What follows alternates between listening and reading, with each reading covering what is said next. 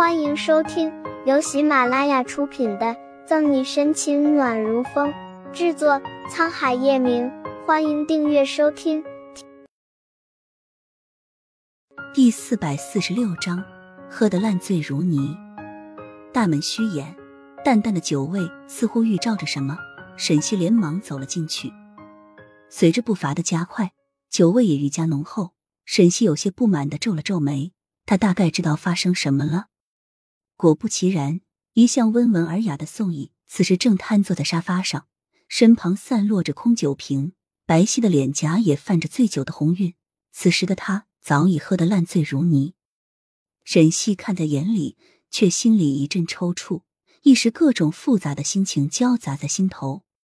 苏倩在一旁焦急的看着落魄不已的宋毅，一边帮他拿桶子接呕吐物，一边带着哭腔：“阿姨。”人死不能复生，宋阿姨她要是知道你现在这样糟蹋自己，她在九泉之下，心里是不会好受的。滚！你给我滚！宋一凡往日的儒雅，眉头紧皱，一脸愠怒的样子。阿姨，你听我说，我是为你好。你，苏倩心疼的摇晃宋毅的手，希望他可以清醒过来。谁料宋毅用手大力一甩，让半蹲着的他重心一个不稳，直接往茶几倒去，洁白的额头重重的磕到茶几的桌角，瞬间出了血。西西站在门外的沈西目睹这一幕，内心咯噔一下，暗叫不好，一个箭步上前，急忙把苏倩给扶起。只见暗红的血缓慢的从苏倩的额头流下，浸润了苏倩纤长的睫毛。小西。苏倩倒是懵了，看着沈西，张着嘴不知道说什么。先不说话，我看看。沈西皱了皱眉，把苏倩扶到一旁的椅子上，熟悉的从屋子里翻出医药箱，替苏倩止血。苏倩看了看倒在沙发上的宋毅，眼神十分复杂，又看了看沈西，娇艳的唇紧抿着，细心的替苏倩包扎好。沈西这才放下心来，给了他一个放心的眼神。这才起身，宋毅一双细长的丹凤眼微微张开，睫毛微微的颤动，朦朦胧胧间似乎看见了沈西熟悉的身影。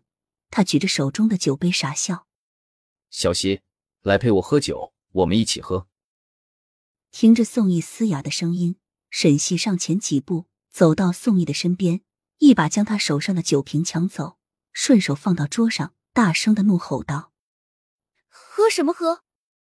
宋毅，今天是什么日子？你不知道吗？你现在喝成这个样子，这么不顾惜自己的身体，我怎么和宋妈妈交代？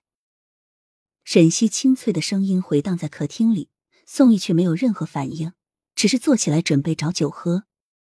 沈西看着宋毅这落魄的模样，愤怒的感觉涌上心头，还掺杂着悲哀。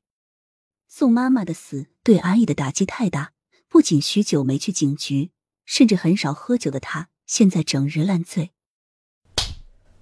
为了让宋毅清醒，沈西伸出一只白皙修长的手臂，往宋毅的脸上重重的打下一巴掌。清脆的巴掌声回荡在客厅，使得沙发上的宋毅颤抖了一下，脸上瞬间便多出来一个鲜红的巴掌印。而坐在一旁捂着额头的苏倩也瞪大了眼睛，眼神闪烁起来。这巴掌我是为宋妈妈打的，你这么不疼惜她给你的身体，她要是知道了，不知道该有多难过。沈西白皙的脸蛋上充满了难过，薄唇紧紧的闭着，语气有些颤抖。一天不到，接连着打了两个他生命中最重要的男人，沈西心里的难受没有人明白，手心火辣辣的疼，却比不上心里的疼。宋毅朦胧的眼睛一下子清醒过来，看着眼前的沈西，竟然一下子哭了起来。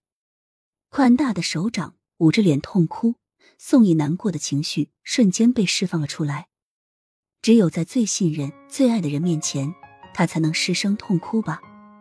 沈西看着宋毅的样子，咬了咬牙，眼睛忽闪了两下，不知道该怎么安慰他了。宋毅用嘶哑的喉咙说道：“小西。”我没有妈妈了，我没有妈妈了。本集结束了，不要走开，精彩马上回来。